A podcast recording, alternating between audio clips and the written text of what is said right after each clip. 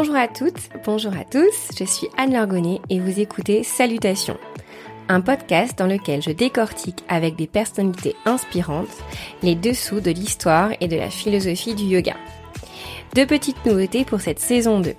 Des épisodes solo dans lesquels je partagerai avec vous mes découvertes et mes questionnements, et des épisodes où vous, auditrices et auditeurs, serez mis à l'honneur. Si vous venez de découvrir Salutations, bienvenue Sachez que vous pouvez aussi me suivre sur Instagram. Vous pourrez bientôt y découvrir en avant-première mes invités et leur poser toutes vos questions.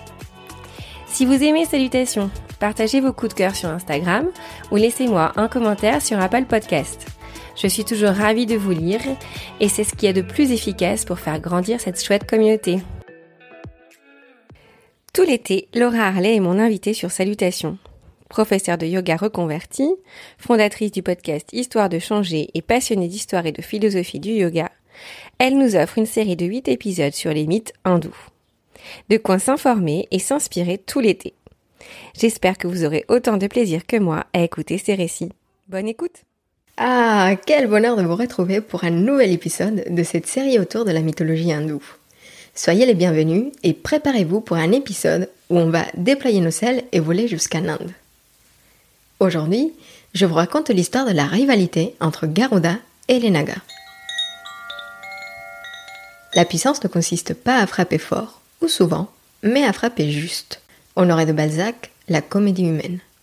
Roi des cieux et des créatures qui volent, animal royal associé au feu divin, à la puissance et au prestige, l'aigle accompagne ou représente souvent les plus grands héros. En effet, il est l'attribut de Zeus, Jupiter, porteur du feu divin. Dans le christianisme, l'aigle est associé à Saint Jean l'Évangile car il illumine l'esprit. Il est également l'emblème impérial de César et de Napoléon. Et au Mexique, on le retrouve aussi chez les Aztèques où il existait deux sortes de guerriers, les guerriers jaguars et les guerriers aigles. Un autre élément qu'on retrouve aussi dans plusieurs cultures est la relation entre l'aigle et les serpents. Je vous donne l'exemple du Mexique où on retrouve à la fois la rivalité entre les deux animaux, je pense à l'emblème de mon pays, où on retrouve dans notre drapeau un aigle qui dévore le serpent.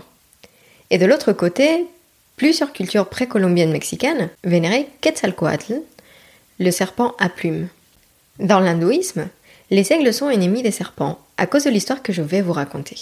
Pour cela, laissez-moi vous présenter Garuda. Il fait partie de la mythologie hindoue, bouddhiste et jainiste. C'est une créature à la couleur de l'or fondu. Il a des ailes immenses, le corps d'homme avec deux bras, un bec d'aigle rouge et des yeux rouges et luisants comme l'éclair. Vous imaginez? Garuda est né d'un énorme œuf et est apparu rayonnant et brillant comme mille soleils. Effrayé par sa puissance, les dieux lui implorèrent de réduire sa taille et son énergie. Garuda est aussi la monture de Vishnu. Il est donc associé à la mission de Vishnu de préserver, de protéger et de ramener les connaissances, les Védas, au somme. On dit aussi que le mot sanskrit Garuda provient de la racine gri, qui signifie parole. Il peut donc parfois être le symbole même de la parole des Védas qui permet à l'homme l'illumination. Alors, quelle est l'histoire qui est à l'origine de la rivalité entre Garuda et les Nagas? Un jour, la mère de Garuda, Vinata, fut piégée par les serpents et perdit un pari. Elle devint alors l'esclave de sa sœur Kadru, mère des Nagas, ou serpent. En échange de sa libération, Kadru exigea à Garuda de lui apporter l'amrita, nectar d'immortalité, qui était bien gardé au sommet d'une montagne céleste. Pour y arriver, Garuda devait franchir trois obstacles. Le premier consistait à traverser un anneau de feu. Alors, Garuda avala de l'eau de plusieurs rivières et éteignit l'anneau de feu. Il le traversa ensuite sans difficulté. Le deuxième obstacle était une minuscule porte circulaire entourée par un anneau de dents de scie qui circulait sans cesse et qui pourrait couper tout être voulant s'approcher de la porte. Utilisant ses pouvoirs, Garuda se fit très très petit et fut ainsi capable de traverser la porte. Tout de suite après, le troisième obstacle apparut devant lui. Il s'agissait de deux énormes serpents venimeux. Garuda commença à battre ses ailes de toutes ses forces, et petit à petit, un nuage de poussière se souleva partout dans la pièce, aveuglant les deux serpents. C'est alors que Garuda les acheva avec son bec puissant. Garuda récupéra l'amrita et le donna au serpent. Mais au moment où les Nagas allaient consommer le nectar, le roi des dieux, Indra, qu'on connaît déjà bien, arriva pour réclamer ce qui leur avait été volé. Rapidement, les serpents se précipitèrent pour boire quelques gouttes de l'amrita qui était tellement puissant que leur langue fut fendue en deux. Les serpents libérèrent la mère de Garuda.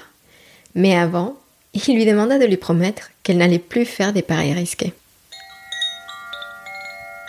Pour finir cette histoire, je voudrais finir avec une citation de Marianne Williamson qui dit Notre peur la plus profonde n'est pas de ne pas être à la hauteur. Notre peur la plus profonde est que nous sommes puissants au-delà de toute limite. C'est notre propre lumière et non pas notre obscurité qui nous effraie le plus. Merci pour votre écoute et à la semaine prochaine pour une nouvelle histoire. Salutations, c'est fini pour aujourd'hui. Merci d'avoir écouté cet épisode. Si vous avez des commentaires ou des questions, n'hésitez pas à m'en faire part sur Instagram. À très vite!